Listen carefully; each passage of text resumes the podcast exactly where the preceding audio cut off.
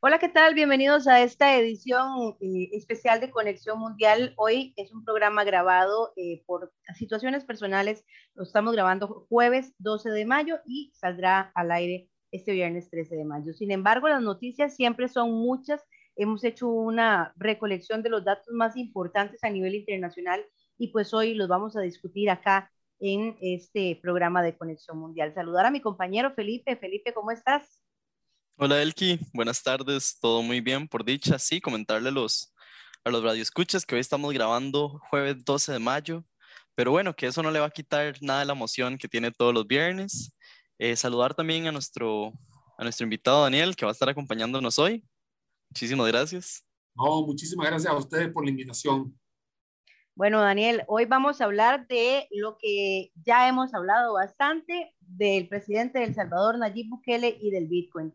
Solamente les hacemos este preámbulo. Antes, vamos a hacer una breve pausa comercial y ya volvemos.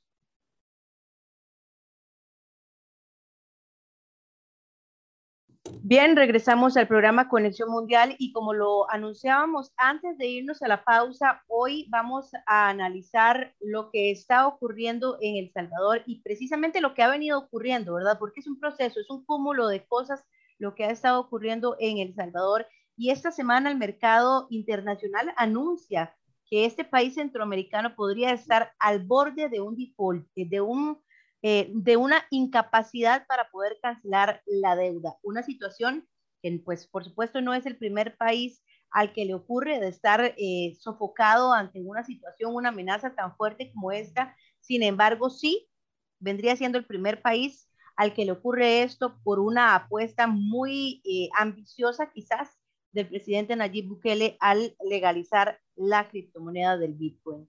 ¿Es esto la principal razón que le lleva a este posible eh, default ante la gran baja en el precio de esta criptomoneda? Lo vamos a analizar. Para ello están con nosotros eh, Daniel Suchar, a quien ya saludamos antes de la pausa, y también el internacionalista Josué David Pérez, quien está en El Salvador y que también nos traerá eh, un panorama de la sensación social que ha dejado este anuncio y por supuesto la evolución económica o de evaluación económica que ha tenido este país. Vamos a saludar primero a Josué. Bienvenido, Josué, a Conexión Mundial. Hola, buenas tardes. ¿Qué tal? Siempre es un gusto saludarlos. Un gusto, Felipe. Un gusto, Daniel. Siempre un gusto usted, Elki. Gracias y pues aquí estamos para poderles ayudar y darles una guía de la sensación de este posible default que vamos a enfrentar en mi país, pues. Muchas gracias, Josué. Tal vez, Daniel, eh, hacer eh, una presentación del escenario, ya habíamos hablado acá en Conexión Mundial con usted acerca eh, de la Bitcoin City, de incluso la, legalización de esta criptomoneda en la economía salvadoreña como casi una obligación, ¿verdad?, para todos los salvadoreños de, de que sea parte de su flujo económico. Ahora pareciera ser una no muy acertada lo que pasa, lo que pasa, Elki, y es para poner en contexto a todo el mundo, el tema de El Salvador tiene varias variables, o mejor dicho, varios indicadores que le juegan en contra. El primero y el más importante tiene que ver con el nivel de deuda, que ya sobrepasa los 90% del Producto Interno Bruto, que son aproximadamente 24 mil millones de dólares. Entonces estamos hablando casi que la misma, la, la misma cifra es la que se debe a nivel de deuda, recordemos que la deuda total, total completa. Lo que ha sucedido también es que el Fondo Monetario Internacional le ha venido hablando directamente a Nayib Bukele de las implementaciones y las implicaciones de poder tener como una moneda de curso legal aquella criptomoneda que por supuesto no tiene ningún tipo de regulación y no tiene ningún tipo de respaldo a nivel internacional, que en este caso es el Bitcoin. Y por otro lado, muy importante, tiene que ver todavía con el alto gasto público que tiene, que tiene en este caso El Salvador, que hace que el cóctel Molotov sea más complicado a la hora de poder cumplir con el compromiso de pago al primero, prácticamente de enero, de los 800 millones de dólares que tiene que cubrir por este tema del default que está bien hablando. Entonces, ¿qué es lo que sucede? Tienes una alta deuda, tienes una volatilidad importante invertida en una criptomoneda, lamentablemente así fue, y por supuesto tenemos el tema de la deuda, perdón, del gasto público, que no haya donde recortarse por el lado salvadoreño. Entonces, desde ese, desde ese ámbito que tienes acá, obviamente El Salvador se convierte en una prácticamente una bomba de tiempo punto de vista financiero, en el cual las calificadoras de riesgo no han tenido, eh, han sido sin contemplaciones. Es el peor país de la región, quitando Nicaragua, que de hecho no está ni siquiera en la ecuación de calificaciones de riesgo por el nivel triple basura que tiene su, su bono. Estamos hablando que es el peor calificado de la región. Si bien Costa Rica no está muy lejos y Panamá obviamente liderando la región, sí tiene una degradación hecha hace muy poco de la calificación de riesgo, ubicando los bonos del Salvador exactamente como altamente especulativos o lo que se llaman bonos basura. Esto que te estoy comentando, Elki y Felipe, es el entorno completo, la lectura que se tiene hoy en día para El Salvador y que por supuesto es el que pone en tela de juicio lo que podría ser, vuelvo a repetir, podría ser un posible default. He dicho dos veces la palabra podría y posible porque no está en default ahora. Hay altas probabilidades que pueda pasar, como ha habido personalidades que llegan al último minuto, consiguen la plata y no quedan en default. Yo creo que, yo creo que antes de, de, de poder incluir también eh, el escenario de lo que se vive de la realidad salvadoreña con toda esta eh, amenaza que aunque podría ser, no deja de ser una gran amenaza para la estabilidad económica de los salvadoreños, no solamente del país como una eh, institución política, sino también como una sociedad, que son principalmente siempre los más afectados ante un golpe económico cualquiera que sea.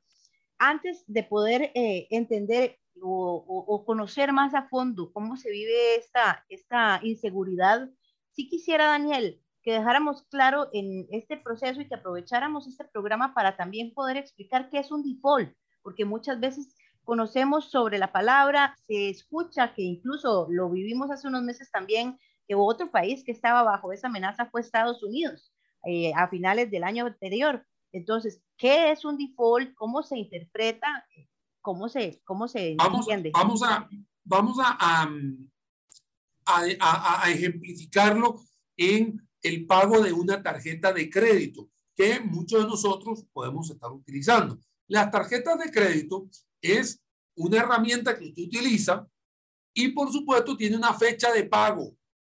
Esa fecha de pago usted tiene que llegar con todo lo que se comprometió a pagar, ya lo compró, y lo va a pagar ese día. Entonces, si usted en la tarjeta de crédito no llega, no llega, y tiene un pago tardío, tiene una morosidad, obviamente va a tener intereses de mora. Bueno, es exactamente lo mismo a nivel macro. A usted le prestaron una plata y este es el día que tiene que pagarme. Digo la tarjeta porque es igual como un crédito una casa un carro. Si ese día usted no pagó, es porque no tenía la plata. La lectura que hacen los institutos internacionales o los organismos internacionales es monitorear si estás haciendo tu trabajo de recaudar el dinero suficiente para cubrir tu gasto corriente y pagar tu compromiso financiero. Eso es lo que significa, digamos, todas estas terminologías para llegar al default. Que tú agarres y no llegues con la plata completa a pagar. Ese es el problema. ¿Por qué se ve y se monitorea esto y los organismos internacionales ya pueden vislumbrar? Porque ellos hacen un cálculo del Producto Interno Bruto, de la producción que se está realizando en un país en específico, en este caso, por supuesto, El Salvador, que es el que estamos tomando hoy en consideración, cómo está la recaudación, cómo está su gasto corriente y, por supuesto, cuál es la probabilidad de que te sobre la plata para que puedas pagarme la deuda que me debes. Vamos a poner en contexto el Felipe. Yo agarro, yo tengo que deber, yo recaudo 100. 20 se va para la deuda y 80 se va para mi nómina. Pero si yo recaudo 80, obviamente voy a pagar mi nómina y no voy a pagar el compromiso. Porque si pago el compromiso, hay 20 personas de la nómina que no voy a pagar. Entonces voy a tener un total desorden en el país. Entonces, vuelvo a repetir, los países consideran el gasto corriente como primario y el gasto de la deuda, obviamente, es su segunda opción. Entonces, ahí nos tenemos que darnos cuenta de que si un país está teniendo problemas de recaudación y por ende de producción, de pagos, ahí es donde podemos ir detectando de que pueden haber probabilidades de default. Entonces, en el caso del Salvador, Salvador tiene dos cosas que dependen del exterior, sus remesas y sus maquilas. Si estas se ven afectadas, obviamente hay que seguir buscando de dónde sale la plata para poder recaudar el dinero para pagarle a la cuenta corriente y para pagarle a la cuenta financiera. Si tenemos un problema a nivel de Estados Unidos, donde viene la mayor cantidad de las remesas en El Salvador, puede haber un problema de remesas y puede haber un problema de consumo de las maquilas. Y si en otro lado tenemos una, de los, una moneda en circulación que no está respaldada por el Banco de Reserva, de la Reserva del Banco Central de Reservas de, El Salvador, tienes un problema de volatilidad, que es lo que está sucediendo hoy con el Bitcoin, que a esta hora que estamos grabando está cotizándose en 28 mil dólares. Cuando hay compras de parte del señor Nayib Bukele, y para hablarles con los pelos de la burra aquí en la mano, ¿no? Es un tema de que hay compras, por ejemplo, donde él compró a 46 mil, él compró a 58 mil, él compró a, casi 60 mil, y estamos hablando hoy que la moneda cotiza a 28 mil. Entonces, si él quisiera liquidar, si quisiera liquidar esos bitcoins, tendría una pérdida aproximada hoy de casi 28 millones de dólares. ¿Que salen de dónde? De las finanzas públicas que ya de por sí están deterioradas en El Salvador. Por eso es que se habla del default y por estas razones es donde hay posibilidades de que no haya, digamos, eh, digamos, tanta credibilidad de poder cumplir el compromiso de pago a la vuelta de la esquina. Con eso, Daniel, también eh, agregar un poco que, exacto, este, esta caída del Bitcoin que estamos viendo y aunada también a las compras que hizo hace tres días, que el precio fue 30 mil dólares, o sea, aún sigue, sigue a la baja. También añadiendo que hasta el momento el presidente Nayib Bukele no ha, no ha sido conciso, no ha dicho claramente de dónde están saliendo los fondos también para la compra de este. De este no, es que, es, que es, que es que los fondos son públicos. Porque, a ver, una persona, una persona tendría que tener 15 millones de dólares, fue la última compra que hizo, porque hizo, gastó 15 millones de dólares comprando 500 bitcoins. Si él, Nayib Bukele, como persona, los compra, nadie tiene problema, porque ellos son, de él. Pero es que estos son bitcoins para meterse dentro del sistema salvadoreño. O sea, son comprados con fondos públicos. Por eso es que está todo este problema. Porque si no fuesen con fondos públicos, no habría ningún tipo de temor más allá de que ir a buscar la reactivación, a ver esto, pero no es tanto por, no es tanto por tema de reactivación, es porque está jugando con fuego en una, en una ley que hace un año, pero va a cumplir, no va a cumplir un año, va a cumplir nueve meses de la implementación completa, que se le había comentado al, al presidente Nayib Bukele que tuviera mucho cuidado en ponerla como moneda de circulación nacional. Ese es el gran problema. Josué, eh, recordamos hace nueve meses, como lo recuerda Daniel, eh, aquella sensación, aquellas protestas también, eh, una de las más grandes que ha tenido, si no la más grande que ha tenido Nayib Bukele, como por su falta de popularidad en este sentido y con esta decisión de incluir esta criptomoneda como parte casi obligatoria para circulación en El Salvador y todos los ciudadanos. Eh, hubo grandes protestas, hubo un gran malestar. ¿Qué pasó en estos nueve meses con esa inclusión de esta criptomoneda? Eh, ¿Tuvieron ustedes en El Salvador que adaptarse a esto, utilizarla, acostumbrarse? ¿Y cuál es la sensación que, a la que llegan ahora tras conocer este posible default que menciona el mercado internacional? Hola, gracias. Eh, gracias Daniel por tan amplia explicación. Creo que ha sido muy, muy preciso en explicar en qué consiste un default para la economía nacional de un país. Eh, solo que sé que hay personas que no tienen eh, conocimiento del tema preciso. Ahora bien, respondiendo a su pregunta, Elki, me comentó desde hace nueve meses, El Salvador pues tiene el curso legal del, del Bitcoin como moneda de cambio, como para mí es una situación muy, muy nueva en mi vida porque yo no estaba no tenía conocimiento de causa cuando esto pasó hace exactamente 22 años que cambiaron de los colones salvadoreños a los dólares. Algunos analistas mencionaban que la situación iba a ser igual.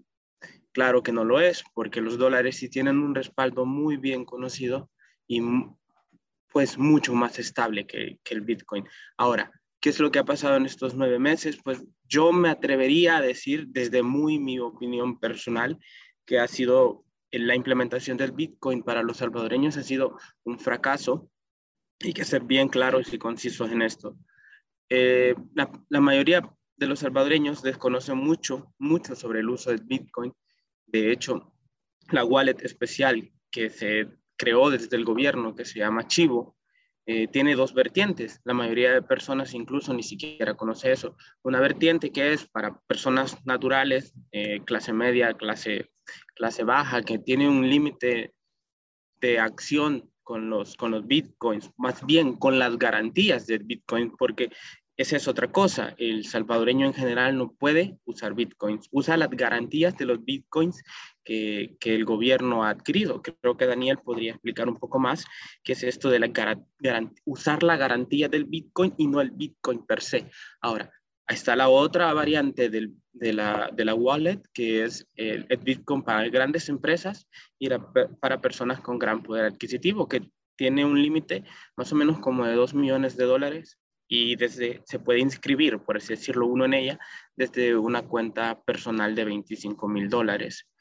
Ahora, eso es como, como, como lo podríamos usar en gran medida, prácticamente para compras en todo y también para poder obtener efectivo, es decir, dólares en reales, factibles, con, a través de la wallet. Usted va a un cajero, se diseminó una cantidad impresionante de cajeros, por lo menos en cada, en cada ciudad hay cuatro, eh, de cajeros en los que usted convierte sus, bitcoins y voy a llamar bitcoins por no decir garantía de bitcoins. Usted convierte sus bitcoins en dólares y los puede extraer.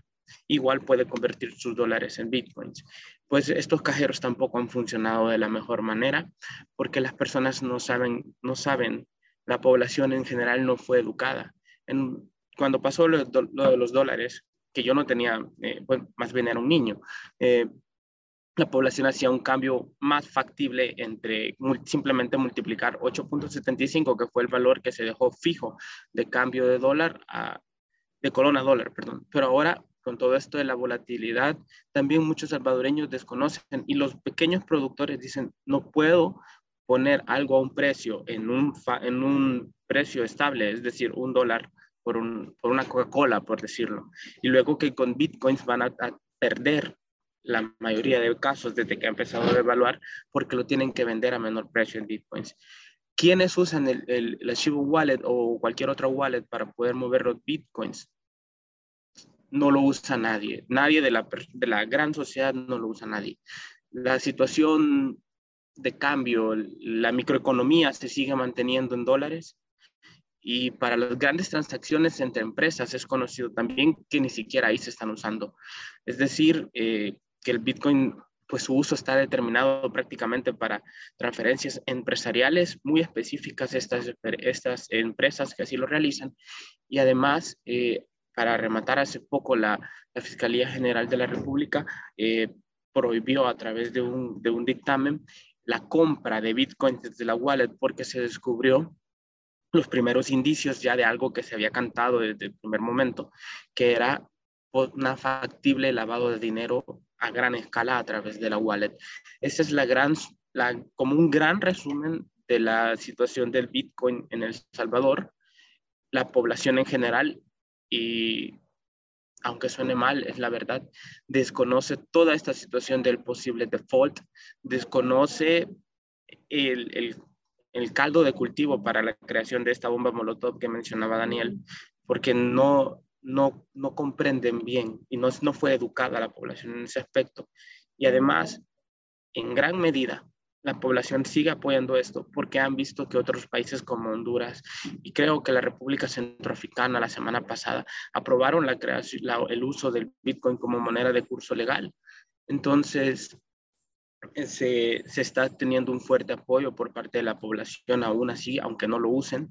Y además, eh, hace poco hubo una situación de, de, cuestionamiento fuerte a esto, a la compra de estos 500 bitcoins, pero inmediatamente hubo una campaña de decir, cuando está bajo se compra, cuando está alto se vende. Entonces, esa es la situación. Siempre está como, no es que yo sea un apologista o, o no del gobierno, pero esa es, esa es la situación per se. Hay que decir la verdad de las cosas y así están las cosas. Resulta interesante ahora que ya Daniel ponía el caso macro, el caso país de las pérdidas que ha tenido el gobierno salvadoreño con estas compras y con la caída del precio del Bitcoin. Y ahora Josué nos pone el caso de, de la popularidad, de, de, de, la sociedad, más bien del pequeño empresario que, imagínense, si vamos a usar, por ejemplo, un Bitcoin y, y coloca un precio, eh, vende una Coca-Cola, como lo dice, en un Bitcoin, pues ahora o, o, estaría cambiando de precio cada día o estaría perdiendo gran cantidad o por ejemplo ahora hasta la mitad de, de, de la ganancia o incluso más eh, con esa volatilidad que existe. Entonces, eh, son cosas que tal vez uno en primera instancia no analiza y que conforme lo comentamos uno dice, pues sí, ni siquiera tiene sentido. Daniel, con esto también quisiera preguntarte, bueno, como veníamos hablando hace nueve meses, cuando empezó toda esta revolución del Bitcoin en El Salvador, se habló de que era una apuesta, una apuesta peligrosa, sí, pero que en ese momento en el escenario mundial todo parecía indicar que los riesgos los veríamos a futuro. Sin embargo, bueno, se precipitó un, entre muchas cosas, una guerra en Europa que ha venido afectando mucho. ¿Cómo podemos ver esto y cómo ha afectado todo el, eh, el teatro mundial, la volatilidad del Bitcoin y esta situación que estamos viendo ahorita en El Salvador? Acá el tema tiene que ver con la liquidación y el uso, o mejor dicho, el uso y la liquidación de activos del gobierno. O sea, el gobierno utilizó activos, en este caso, corrientes, que se llama el dinero del erario público para comprar un activo que es totalmente volátil. Ese activo todo el mundo se lo dijo y señores, no hay ningún tipo de respaldo y hoy puede estar arriba como puede estar abajo usted salió a comprar algo que no necesitaba y lo puso de curso legal en una población que tiene 80% de desbancarización. Entonces, así como lo acaba de decir Josué, la gente dice, yo no entiendo, y por más que puedas meter 60 fotos de lugares, de 60 lugares donde aceptan el Bitcoin, en El Salvador hay más de 6 millones de personas. O sea, hay un montón de personas y no todas viven en San Salvador. Y entonces hay que entender muy bien de que existe un país que no tiene incluso cuenta bancaria, o sea, se le hace muy difícil, lo pasaste de kinder a la universidad, de la noche a la mañana. Si hubiese pasado eso en un país como Costa Rica, que tiene una penetración de bancarización de 77, 8%, entonces tú dices, ok, aquí por lo menos me hubiese, me hubiese costado muchísimo menos que la gente entendiera esto, porque la gente tiene acceso a la Internet, tiene acceso a, a smartphones o teléfonos celulares inteligentes y por supuesto tiene acceso a bancos. Acá estamos hablando al revés. Estamos hablando de una, una población que está altamente desbancarizada. Te pusiste a jugar con fuego. Se te dijo desde todos los ángulos, analistas independientes, analistas, digamos, de, de, de, empresas, organismos internacionales, los mismos organismos internacionales le dijeron, tenga muchísimo cuidado porque está jugando con algo demasiado volátil.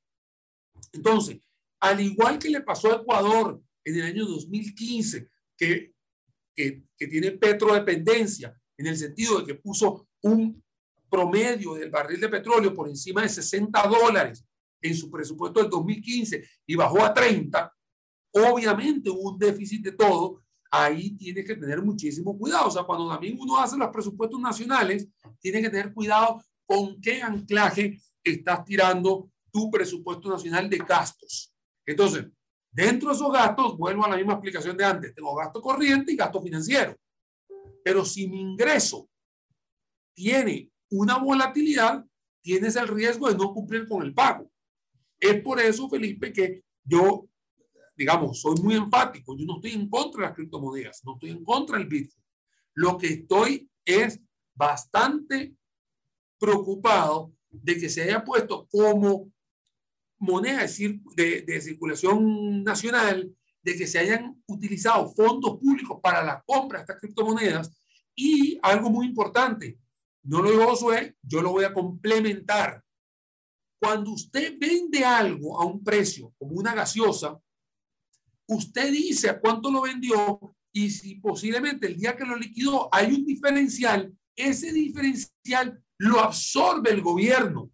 O sea, el gobierno salvadoreño todavía te paga ese diferencial para que tú no tengas un problema al vender la pupusa, por ejemplo, de algo tan tradicional como, como cualquier cosa de la canasta básica. Entonces, el riesgo eh, lo tiene el gobierno y te lo deja y tú estás tranquilo. Así, está bien, no hay ningún problema, a mí me va a pagar igual. Aunque haya bajado el precio del Bitcoin, me lo va, me lo va a, a solventar el propio gobierno.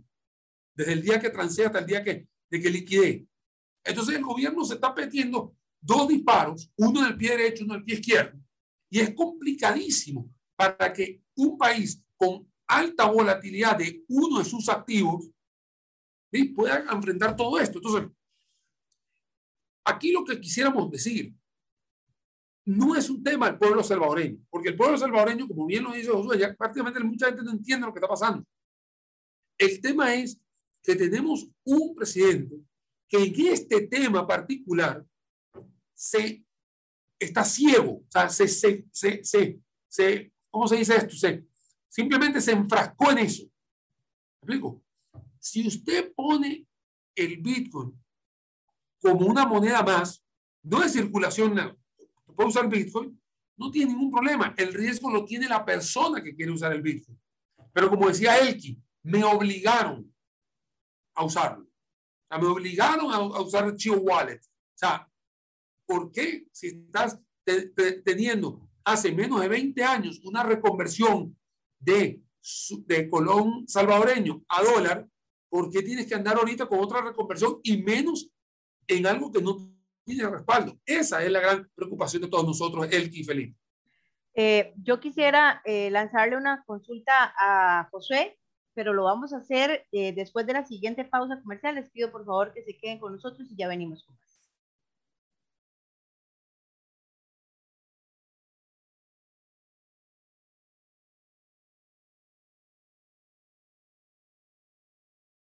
Bien, regresamos a Conexión Mundial. Estamos analizando la situación eh, que se ha anunciado durante esta semana de los mercados internacionales, quienes han dicho que Salvador podría estar en cerca de un posible default. Josué, ahora usted mencionaba algo que me llamó mucho la atención y es que la sociedad salvadoreña no entiende, no sabe o no maneja incluso la información que ha anunciado el mercado internacional de un posible default. Algo que de alguna forma preocupa o sorprende porque estamos hablando de la economía y de la estabilidad económica de sus hogares, de sus familias y de individualmente cada persona, porque repercute claramente muy directo en la economía de cada uno de los hogares salvadoreños.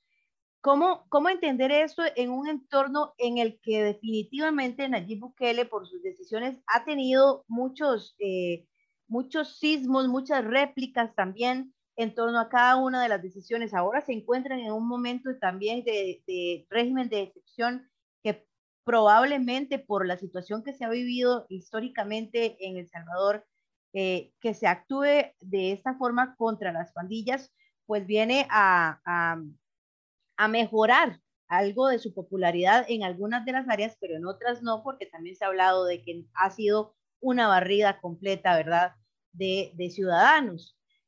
¿cómo, ¿cómo encaja una noticia como esta? ¿Cómo los, cada uno de los individuos salvadoreños eh, minimiza o no entiende o deja pasar incluso una información tan importante como esta en un momento tan convulso como el que está viviendo El Salvador? Bien, eh, muy interesante pregunta. La verdad es que creo que se resume porque la gran mayoría eh, lo desconoce. E incluso ha sido una noticia que quiero creer que desde, desde las altas esferas se ha tratado de cerrar, es decir, se ha, se ha callado, censurado en cierta forma, porque eh, no, se, no se hace eco.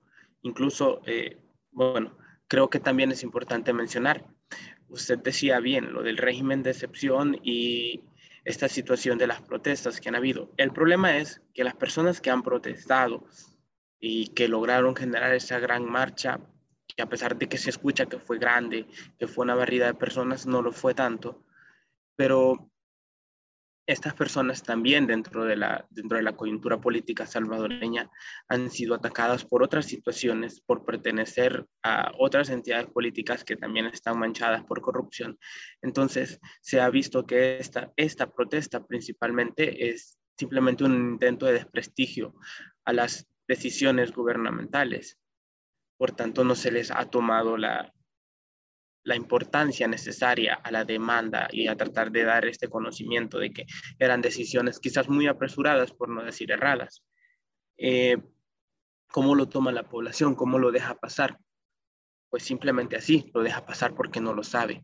La situación del default en El Salvador, incluso hasta estos momentos, y porque yo sabía que íbamos a, tener este encuentro el día de hoy, es que indague más, pero realmente incluso los tanques de pensamiento, los principales opositores, eh, no lo han tomado en cuenta, no lo están diciendo.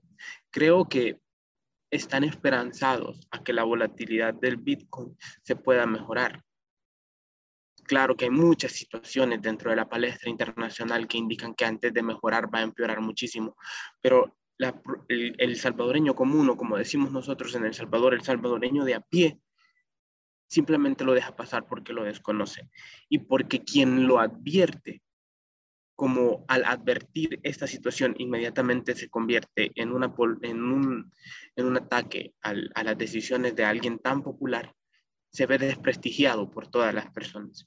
Eh, entonces simplemente se dejan pasar, se dejan pasar y quien lo advierte no tiene la, la respuesta popular necesaria como para que la advertencia sea escuchada.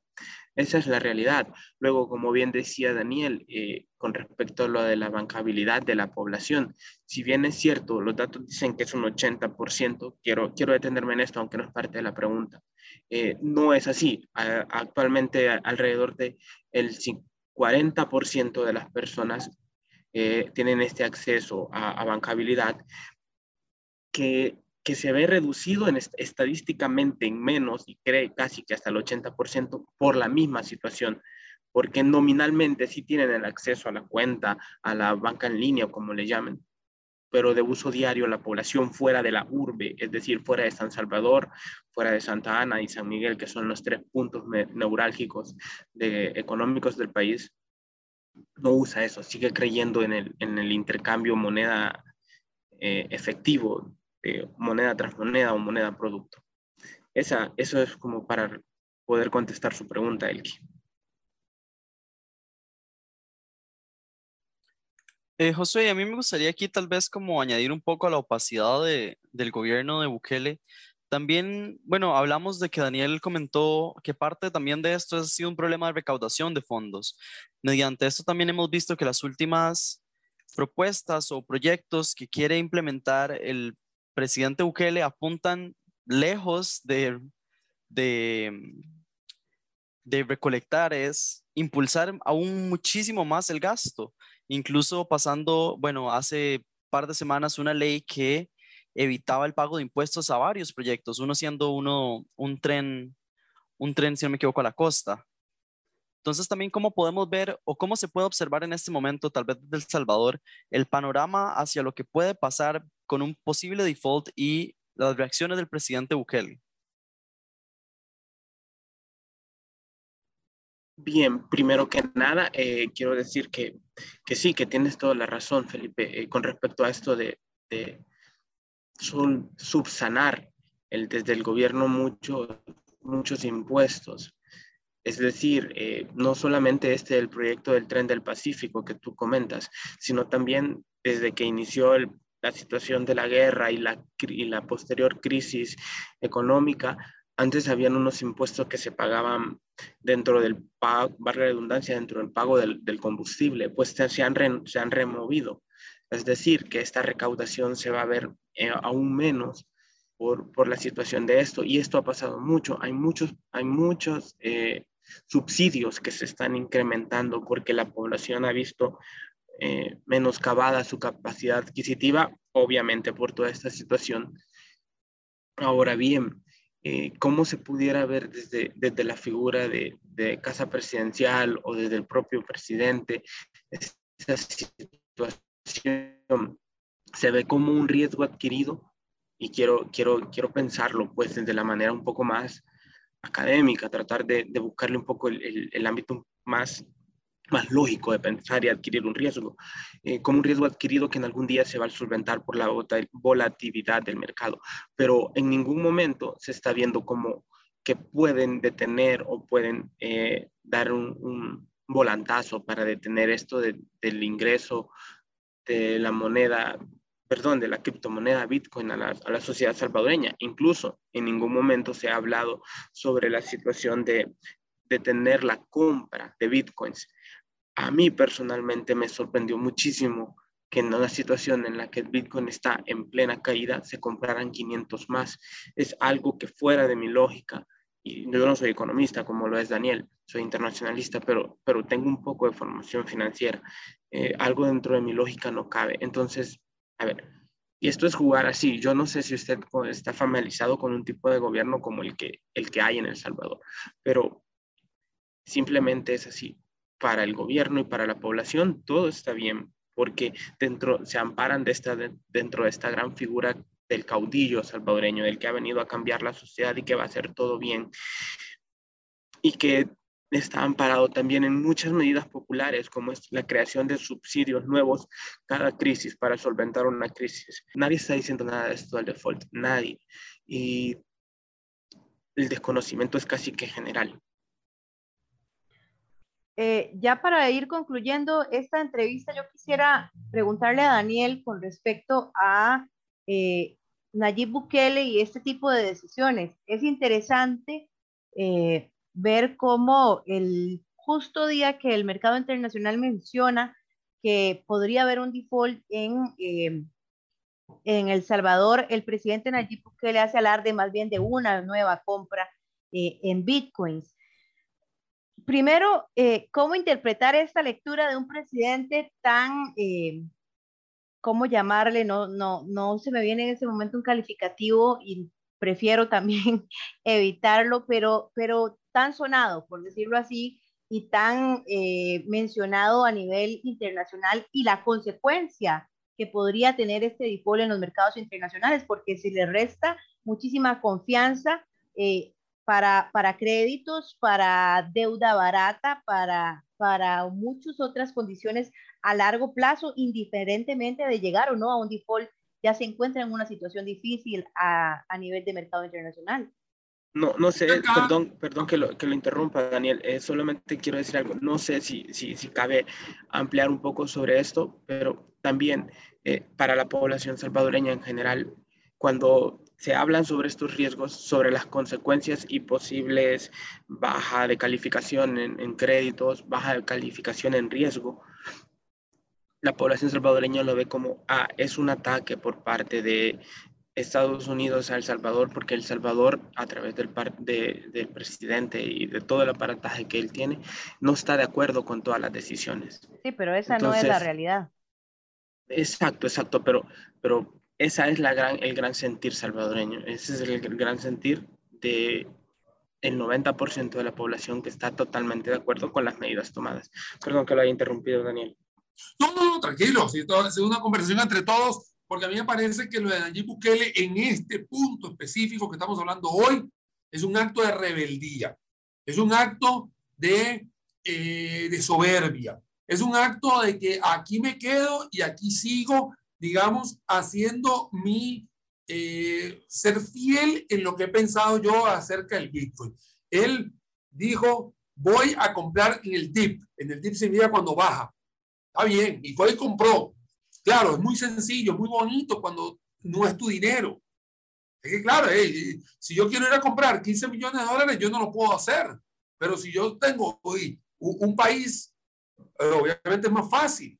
Entonces, ¿qué es lo que sucede? Hay que entender muy bien de que Nayib Bukele tiene sus seguidores a nivel mundial que son los crypto lovers, son estos personajes que lo único que hacen es pensar en criptomonedas todo el santo día, como si no hubiese otro mañana, es una especie de secta mundial, ¿no? Y obviamente ven en, en, Nayib Bukele en uno de estos mesías, al igual que lo ven con Elon Musk, que es el gran multimillonario que cada vez que habla sobre temas de Bitcoin, el Bitcoin se mueve. Entonces, estas personalidades saben que tienen una gran cantidad de tropas que lo siguen. Entonces, no hacer lo que hizo, digamos, él fue y compró. Si no lo hubiese hecho, hubiese quedado como una persona que por qué no lo compró, si estaba barato, si es nuestro líder, etcétera, etcétera. Entonces, me parece que Nayib Bukele ha estado clarísimo en lo que está haciendo.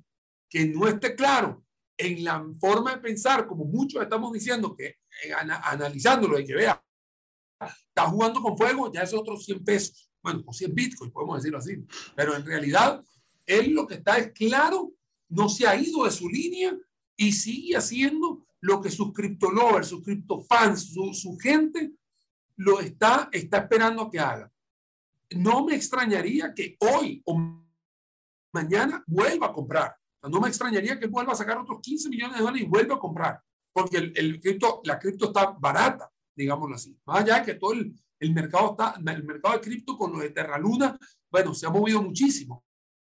Es otra, otra criptomoneda muy interesante que bajó de 118 dólares a 0,09 en horas. Pero bueno, acá lo interesante acá es entender de que tienes un líder que en el tema de Bitcoin, vuelvo a repetir, ha estado muy soberbio, muy egoísta, muy egocentrista, muy claro para él en su forma de pensar y que él sabe que tiene que darle bien a esos fans que están depositando tanto en Elon Musk como en él aquellos, aquellas promesas mesiánicas de esta criptomoneda. Eso es todo. Daniel y Josué, muchísimas gracias por acompañarnos. El tiempo nos está venciendo, nos quedan pocos minutos. Muchas gracias por acompañarnos esta, en esta entrega especial de Conexión Mundial. muchísimas gracias a usted por la invitación. Siempre es un placer. Muchas gracias. Nosotros, a, ustedes y a ustedes. Con gusto, gracias a ustedes. Nosotros hacemos una breve pausa y ya venimos con el cierre de este programa.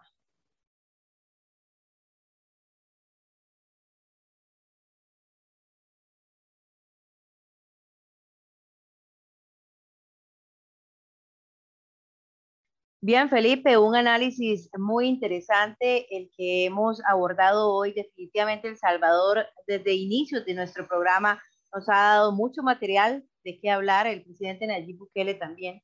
Pero eh, incluso eh, vamos a abordar rápidamente algo de lo que ha ocurrido esta semana. La semana pasada hacíamos un análisis de Colombia de cara a las elecciones presidenciales que son ya, ya en dos semanas, el 29 de mayo. Eh, y, se ha desatado una gran polémica también y tensión, principalmente en el noroccidente de Colombia, porque eh, al parecer a los miembros del clan del Golfo no les gustó para nada la extradición de Otoniel y eh, hicieron una protesta en contra de la extradición, decretando un paro armado de por lo menos cuatro o cinco días en el que se cerraron todos los comercios y quedó, mejor dicho, paralizadas gran cantidad de municipios. Un paro que habla de nuevo sobre la fuerza que pueden tener estos grupos paramilitares sobre la población, sobre la población, pues, población colombiana. Alias Otoniel siendo el líder de, estas defensas, que eh, fue arrestado por fuerzas colombianas y extraditado en lo que puede ser un tiempo considerable, en un tiempo considerable muy rápido, y que esta es la respuesta ante, las, ante la respuesta del Estado. Ahora, también... ahora resulta interesante en esto porque eh, hay dos escenarios en este paro armado. El escenario, eh, digamos, conflictivo con, las, con, con el Golfo, eh, con el clan del Golfo, pero también en la parte de la política, porque se dice que hubo toda una campaña ahí en el que se retiraron las informaciones o propagandas del candidato Gustavo Petro y se colocaron las de Pico Gutiérrez en alusión o como un símbolo de amenaza eh, a los mismos ciudadanos de que voten por el oficialismo, ¿verdad? Porque según eh, hemos podido monitorear en medios y con colombianos también, eh, hay un, una gran gama de posibilidades o de portillos que se les ha venido presentando durante todos estos años de gobiernos colombianos que no traería el cambio con Petro, Gustavo Petro. Claro, y lo interesante al final va a ser si realmente esto va a tener el efecto deseado o si por el contrario, como indican las encuestas, va a terminar dando ese apoyo a Petro, que por el momento, en la última gran encuesta que tenemos, es un 40% para Gustavo. Se hablaba, nos habían mencionado la semana pasada que se hablaba de que ganaran una primera ronda. Habrá que ver si eso sigue siendo posible y habrá que ver cuánto cala también el miedo en los colombianos, porque tendrán miedo a la hora de ejercer su voto de que también se vaya a conocer cuál es su decisión. Pero bueno, nosotros en dos semanas estaremos analizando todo esto, todo este proceso, si se va o no a segunda ronda, lo sabremos el próximo 29 de mayo. Si gana o no el oficialismo, lo sabremos también el próximo 29 de mayo. Para añadir nada más un poco de este ya contexto bastante complicado que se vive en Colombia con diferentes grupos armados, nada más recalcar también el asesinato del fiscal eh, antidrogas y crimen organizado Marcelo Pichi en Colombia algo que definitivamente sube las tensiones ya altas en este contexto electoral.